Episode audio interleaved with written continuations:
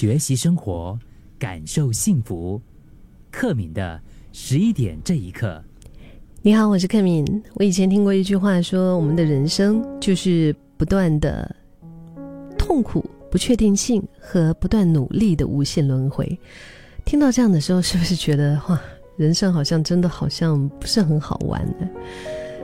不过我们这辈子当中，确实也会经历很多让我们难忘啊，我们觉得可爱、好玩的一些事情。反正人生就是这样啊，所有事情从来没有能够说得准哈。嗯，就是也因为这种不确定性吧，我觉得就特别的精彩。有一位演员，嗯，好莱坞的一位演员，Jonah Hill，他是一位喜剧演员，他演过很多把别人逗得哈哈大笑的一些作品啊。但其实私底下的他啊，经常经历着很多的一些情绪的问题。因为他的身形的关系，因为他从小是母亲用可能特别严厉的一个方法在管教他吧，就有很多的原因造成他其实情绪也不是很稳定。当时在 Netflix 的纪录片《史塔兹的疗愈之道》当中，在这个纪录片里面，他就邀请了他的心理治疗师，然后呢，他们两个就是现场哈，就是真的是谈心啊。在聊天，呃，探讨这个治疗，然后两个人互相的扶持，以及怎么样跟自己和好的这个过程。你看，我们看到这个明星，常常都是看到他光鲜亮丽的那一面，对吧？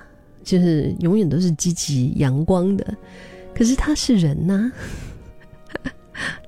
他是人呢，他肯定也会有，就是比较灰暗的时候。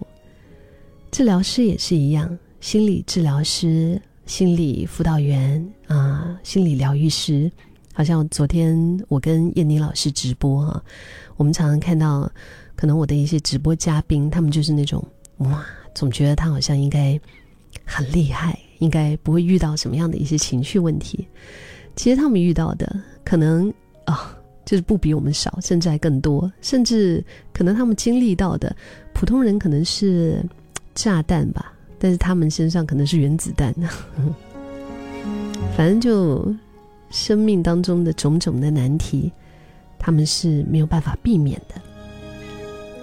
那我刚刚说到的这位演员 Jonah Hill 哈，他跟他的治疗师，其实他的治疗师也是有自己的心结，在感情上也是有很多的一些遗憾，而且身体又出现问题。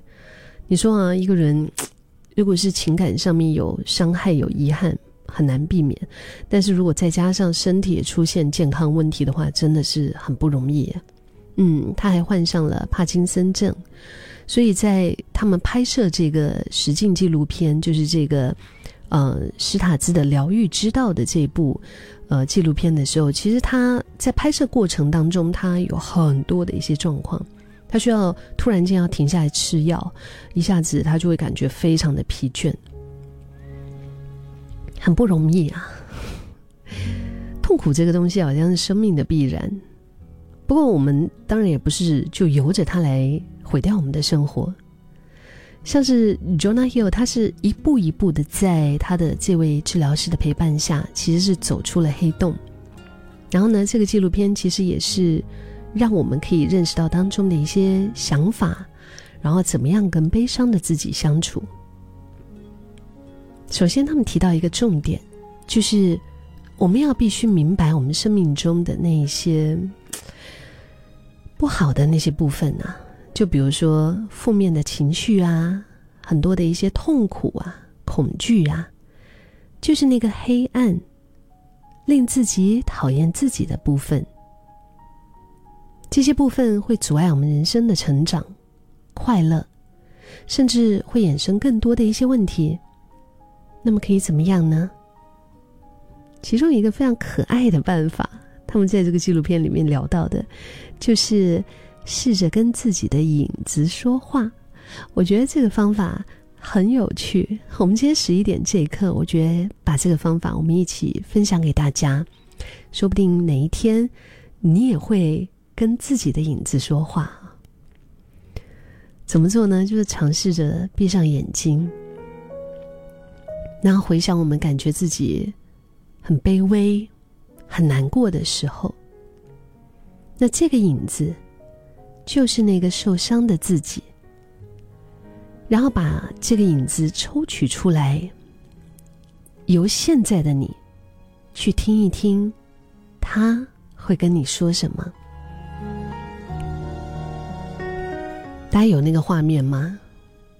嗯，就是我自己跟我自己的 shadow，我跟我自己的那个黑暗的那个影子说话，然后回想我觉得特别难过、特别卑微，反正就是那种难受的时候就对了。而这个影子其实就是那个受了伤的自己。